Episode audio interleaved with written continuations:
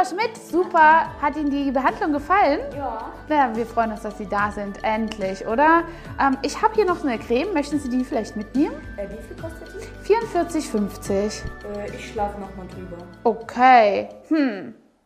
Ja, ob und überhaupt wie Frau Schmidt nachdenken kann beim Schlafen, ob sie jeniges Produkt kauft, das möchte ich euch gerne einmal ja, eliminieren und zeigen, wie ihr das richtig macht. Also heute geht es um Preisargumentation, Preisgestaltung. Wie sicher seid ihr da? Erhöhen wir die Preise mitten in der Krise oder nicht? Darum geht es heute.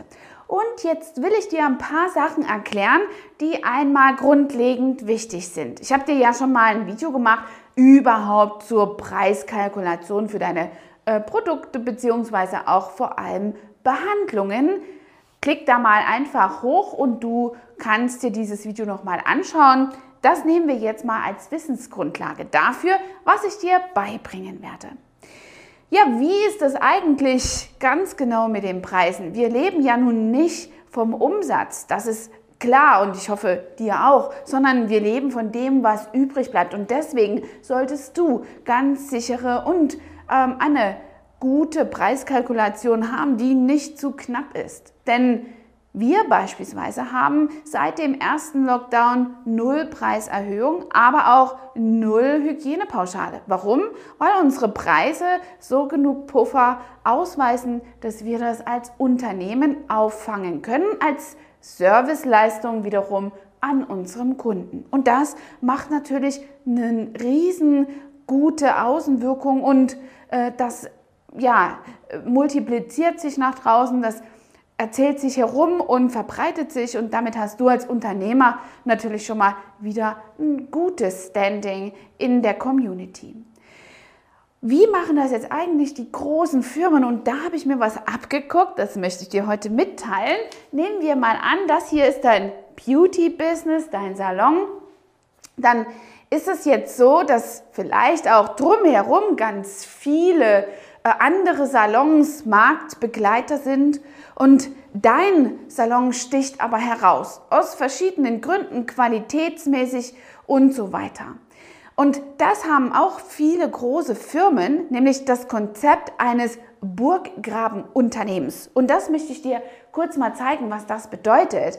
Ein Burggraben, um sein Unternehmen zu bauen, ist eine äh, ganz große Möglichkeit für dich, eine super individuelle und preissichere äh, ja, Preiskalkulation und Preisstrategie zu haben. Du hast also hier quasi einen Graben, der äh, um dein Unternehmen gestaltet ist. Und du kennst vielleicht auch das ein oder andere Unternehmen, bei dem das genauso ist. Apple zum Beispiel äh, macht es Kunden sehr schwer, zu ihnen zu kommen, wenn sie nicht das notwendige Kleingeld haben. Also hier ist zum Beispiel der Preis ähm, ein absolutes Filterinstrument, um überhaupt mit Produkten von ja, denjenigen zu arbeiten.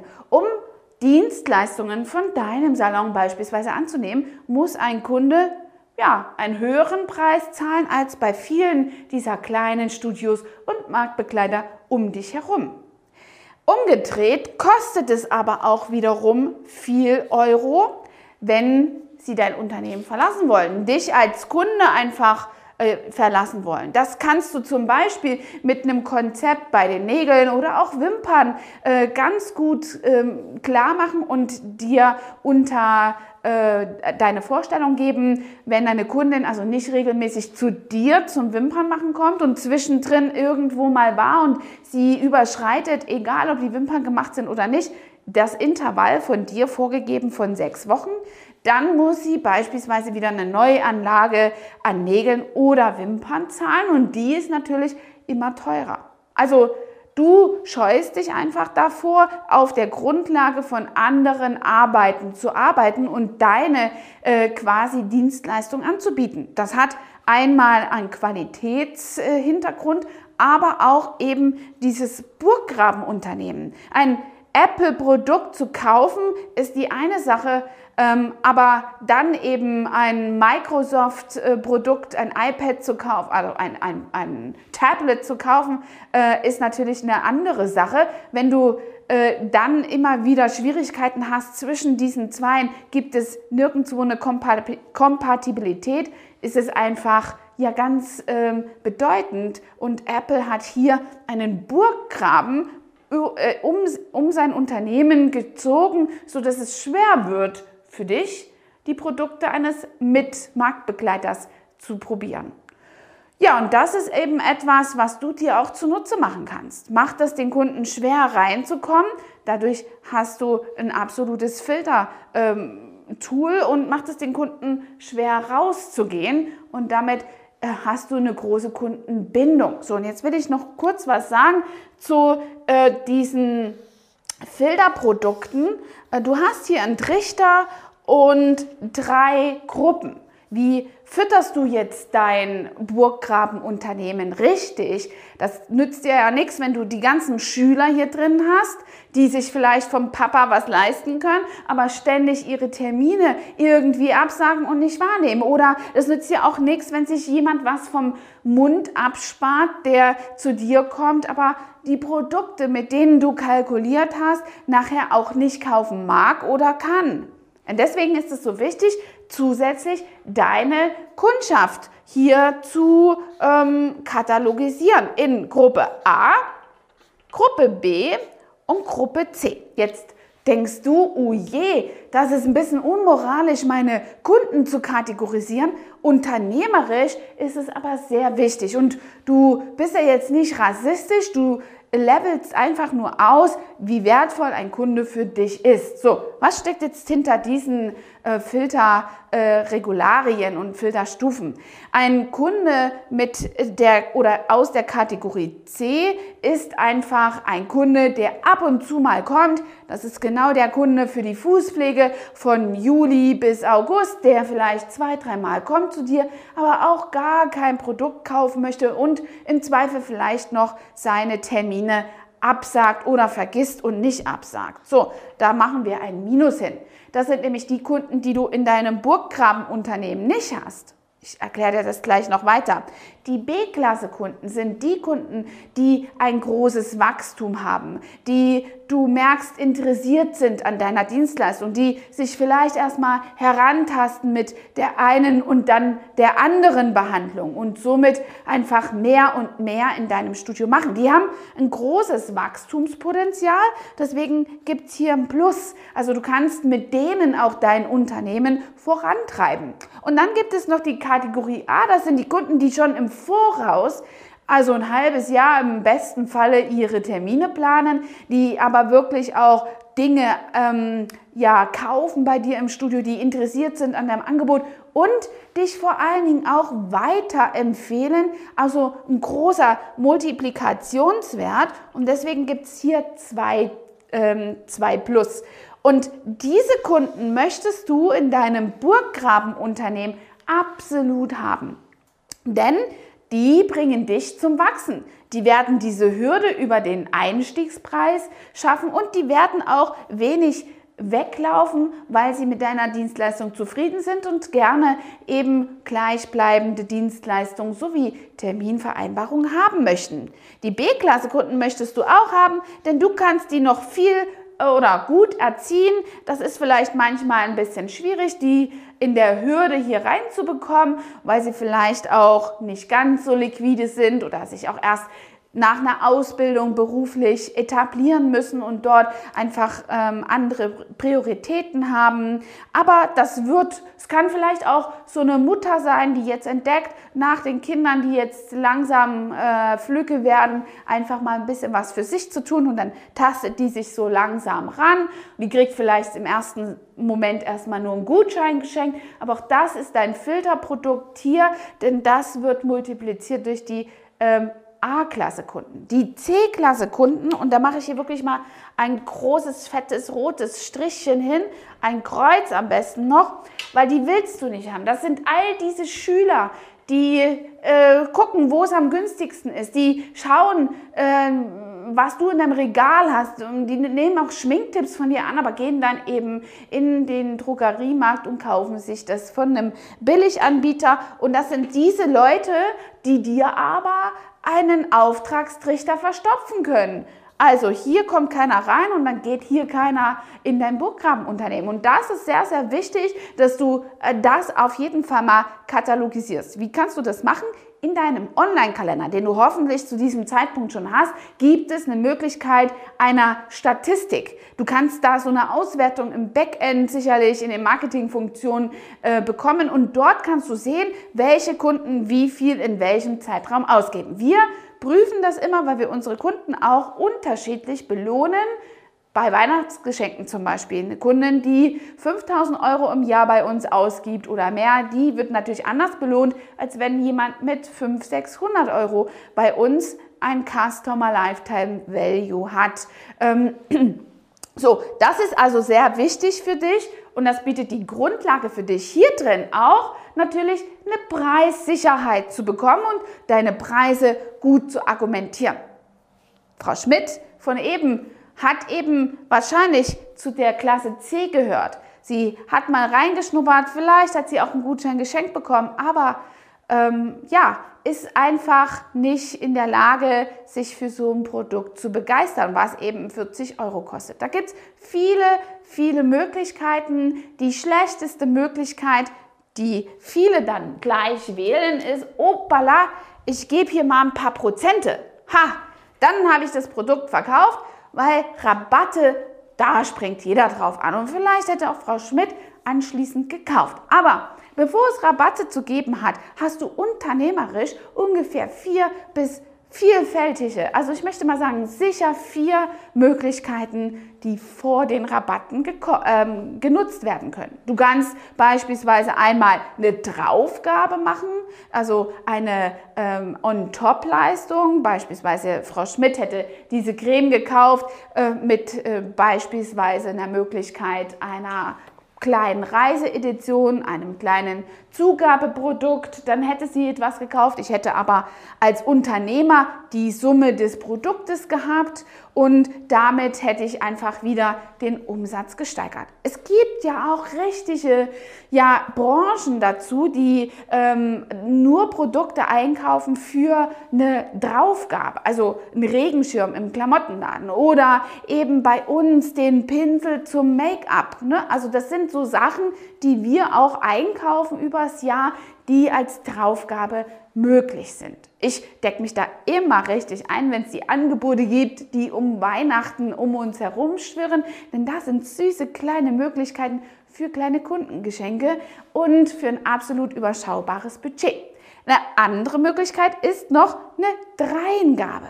Beispielsweise, du hast hier eine Kundin, die eine Gesichtsbehandlung machen möchte und ähm, ihr ist das irgendwie zu teuer, dann kannst du eine Dreingabe machen und sagst so, okay, ich reduziere den Preis ein bisschen, aber dafür lasse ich das Augenbrauenzupfen weg. Oder ich mache die Massage etwas kürzer. Also du reduzierst quasi den Preis ähm, beziehungsweise den Preis und auch die Leistung. Das ist eben eine ganz wichtige Sache. Und da komme ich schon gleich zu meiner Preis-Leistungswaage.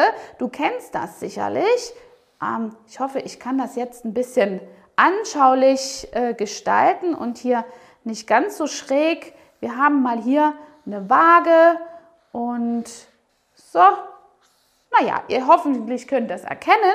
Äh, in, in dieser Waagschale ist jetzt zum Beispiel die Leistung und in dieser Waagschale ist der Preis. So, und wenn diese Waagschale einigermaßen, also der Preis und die Leistung in einem Gleichklang ist, dann lässt sich alles immer sehr gut verkaufen. Wenn du aber die Leistung schwerwiegender hast als die, dieser Preis, dann ist der Kunde ebenfalls sehr, sehr begeistert und der sagt, okay, das ist ja richtiges Schnäppchen. Dann wird das als Schnäppchen bezeichnet. Wenn du aber die Leistung ähm, ja, sehr gering hältst und dafür einen schweren, also einen hohen Preis hast, dann musst du wirklich verkäuferisches Talent haben, um deine Leistung an den Mann zu bringen. Also das kann zum Beispiel ähm, sein, ein permanent Make-up ohne Nachbehandlung. Lassen wir das Fachliche jetzt beiseite, aber der Preis ist derselbe wie auch mit einer Nachbehandlung, nur die Leistung ist eben hier geringer und der Kunde muss für eine Nachbehandlung nochmal extra in die Tasche greifen. Das macht es dann wieder schwierig verkaufbar, aber da sind deine Talente gefragt und da gibt es ja schon viele Tipps, zu meinem Verkaufskurs oder in meinem Verkaufskurs. Äh, ich glaube, den können wir hier runter mal in die äh, Show Notes packen. Da findest du sicherlich viele, viele Möglichkeiten, wie man was verkauft. Aber um einmal dir noch ein Handwerkszeug zu geben, dass du, wenn du so eine Kundin hast wie Frau Schmidt, beispielsweise hier auch nochmal nachhaken kannst. Im Nachfassen, so sagt man äh, unter den Verkäufern, liegt das meiste, äh, der meiste Umsatz. Das wäre zu vergleichen wie bei einem Date, wenn so eine Chica sagt beim ersten Mal, nö, ich will das jetzt noch nicht, das, mehr, das Küssen tun wir erst beim übernächsten Mal oder übernächsten Mal oder vielleicht auch gar nicht. Wenn du dort nicht nochmal hinterher gehst, fühlt sich Chica XY auch ein bisschen komisch und vernachlässigt und denkt sich, Mensch, bin ich dem jetzt nur so viel wert?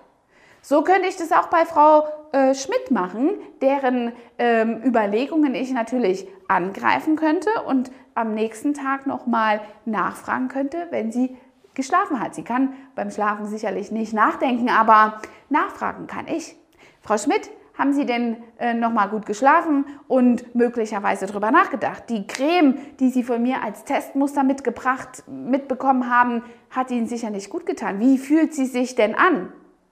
Und abgesehen vom Preis ist doch das ein gutes Gefühl, wenn Sie aufwachen können und Ihre Haut wunderschön gepflegt ist und sich auch den ganzen Tag sicher fühlen und nicht plötzlich anfangen äh, zu glänzen wie eine Speckschwarte. Also, Frau Schmidt, Wäre das denn eine Möglichkeit für Sie? Sollen wir Ihnen das denn noch nach Hause liefern?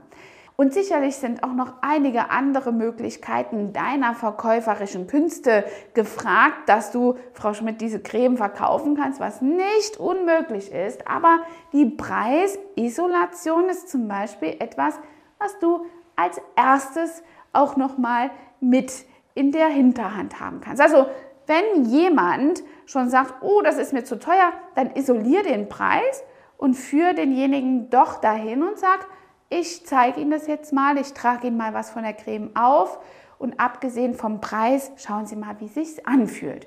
Sowas könntet ihr beispielsweise machen. Seid auf jeden Fall preissicher in eurer Kalkulation, denn es ist ganz wichtig, dass ihr diesen Schalter im Kopf habt, dieses Bewusstsein. Und das bekommt ihr im Übrigen hin mit so einem Burggrabenunternehmen, weil man die Wahrnehmung von sich selber natürlich etwas anhebt und sich nicht mit jedem kleinen Marktbegleiter an der Ecke hier auseinandersetzen muss und sich dort auch ein bisschen einlevelt mit den Preisen. Schaut, dass ihr euch auch herausragend positioniert mit den Preisen und nicht irgendwo in der Mitte oder am unteren Ende. Damit schafft ihr euch kein Burggrabenunternehmen und habt auch eure Wertschätzung eurer Dienstleistung keine Sorge oder Genüge getan. Deswegen ist es ganz, ganz wichtig, euer Mindset, so wie man schön sagt, einfach der Preissicherheit hingegengestellt, äh, einfach ja wirklich sicher zu haben. Und das bringt euch in den großen Spielraum, ähm, wie ihr was gestalten könnt. So, und jetzt zu der Königsdisziplin, die Preiserhöhung. Leute, Preiserhöhung ist schon mal so eine Sache. Das lasst ihr aus eurem Wortschatz. Es sind immer Preisanpassungen. Ihr habt nicht eine Preiserhöhung, sondern eine Preisanpassung, denn ihr reagiert irgendwann mal darauf, was euch der Markt entgegenbringt. Strompreise, Wasserpreise, Energiekosten, CO2, Hygienepauschale oder die Kosten der gestiegenen Kosten von Handschuhen und all diese Sachen. Ja, Arbeitslöhne. Dieses Jahr wurde der Mindestlohn wieder ein Stückchen angehoben. All das könnt ihr dazu nutzen, einen Preis anzupassen. Und das schmeckt dem Kunden schon wieder viel, viel besser als eine Preiserhöhung. Dann findet der sich ausgeraubt und ist gar nicht in eurem Boot. Habt ihr aber eine Preisanpassung, habt ihr automatisch den Kunden auf eure Spielseite geholt. Und noch ein Tipp. Ich habe einen äh, Lieferanten, den ich wirklich sehr schätze, der äh, wirklich im halben Jahr einmal seine Preise erhöht um 50 Cent. Und das nervt mich. Das nervt mich so sehr, weil nicht wegen diesen 50 Cent, sondern das kostet mich so viel Arbeit, die Preise in der Kasse zu ändern, die Preise in irgendwelchen Regalen zu ändern. Das ist eine richtig große Arbeit. Völlig idiotisch, die Preise für so eine kleine Spanne anzupassen. Denn was passiert? Der Kunde der euch besucht, meckert doch eh. Er meckert doch eh, egal ob du das 50 Cent, 2 Euro oder 10 Euro erhöhst. Wir werden unsere Preise auch nach dem Lockdown oder noch während des Lockdowns, wir wissen ja nicht, wie lange es dauert. Also, wir werden unsere Preise in der Krise auch erhöhen weil natürlich wir jetzt eine ganze Zeit lang diese Hygienepauschale geschluckt und aufgefangen haben und keine höheren Preise für unsere Kunden benutzt haben oder angesetzt haben. Ja, und deswegen haben wir unser Burggrabenunternehmen richtig gut aufgestellt, denn wir erhöhen die Preise. Was passiert jetzt noch? Die Einstiegshürde wird äh, hier über den Preis geregelt, weil unser Auftragstrichter immer voller wird, denn die kleinen Studios hier unten, die verschwinden immer mehr von der äh, Bildfläche, denn eine Niedrigpreispolitik hat sich noch nie auf lange Sicht bezahlt gemacht. Und deswegen ähm, ja, mache ich dir Mut, dass du in der Krise deine Preise erhöhen kannst. Nicht nur einen kleinen Sprung, sondern mach einen großen Sprung. Wir haben verschiedene Behandlungen, die wir sogar um 10 Euro ähm, anheben und anpassen. Aber auch das bringt uns wieder die Sicherheit, äh, für eine Weile lang auch auf Marktbewegungen einfach zu reagieren ähm, und das abzupuffern und nicht jedes Mal wieder Kosten zu äh, generieren und dann einfach neue Preislisten drucken zu müssen und Personalkosten zu haben für all diese Sachen, die geändert werden müssen. Auch wenn du alleine bist, deine eigene Zeit ist ja auch wertvoll. Also passe die Preise nicht in kleinen Stufen an, sondern mach einen riesen Höps. Das Gejammer bei den Kunden ist eh da und es wird dann eben nur einmal da sein, anstatt zweimal im Jahr, wie es bei diesem einen ja, Lieferanten ist, den wir haben. Puh, das sind viele Dinge zur Preiskalkulation, äh, zur Preissicherheit und ich habe mindestens noch 20 in der Tasche, aber dann wird das Video zu lang. Schreib mir mal hier unten rein, was dich an der Preissituation genau interessiert. Dann mache ich vielleicht noch mal ein zweites Video. Bis dahin, eure Angela Thomas, euer Trainer for Beauty. Hat dir diese Folge gefallen und du möchtest vielleicht sogar mehr davon? Dann abonniere den Podcast Style Up Your Life, damit du keine Folge mehr verpasst, um dein stylisches Leben noch stylischer zu machen.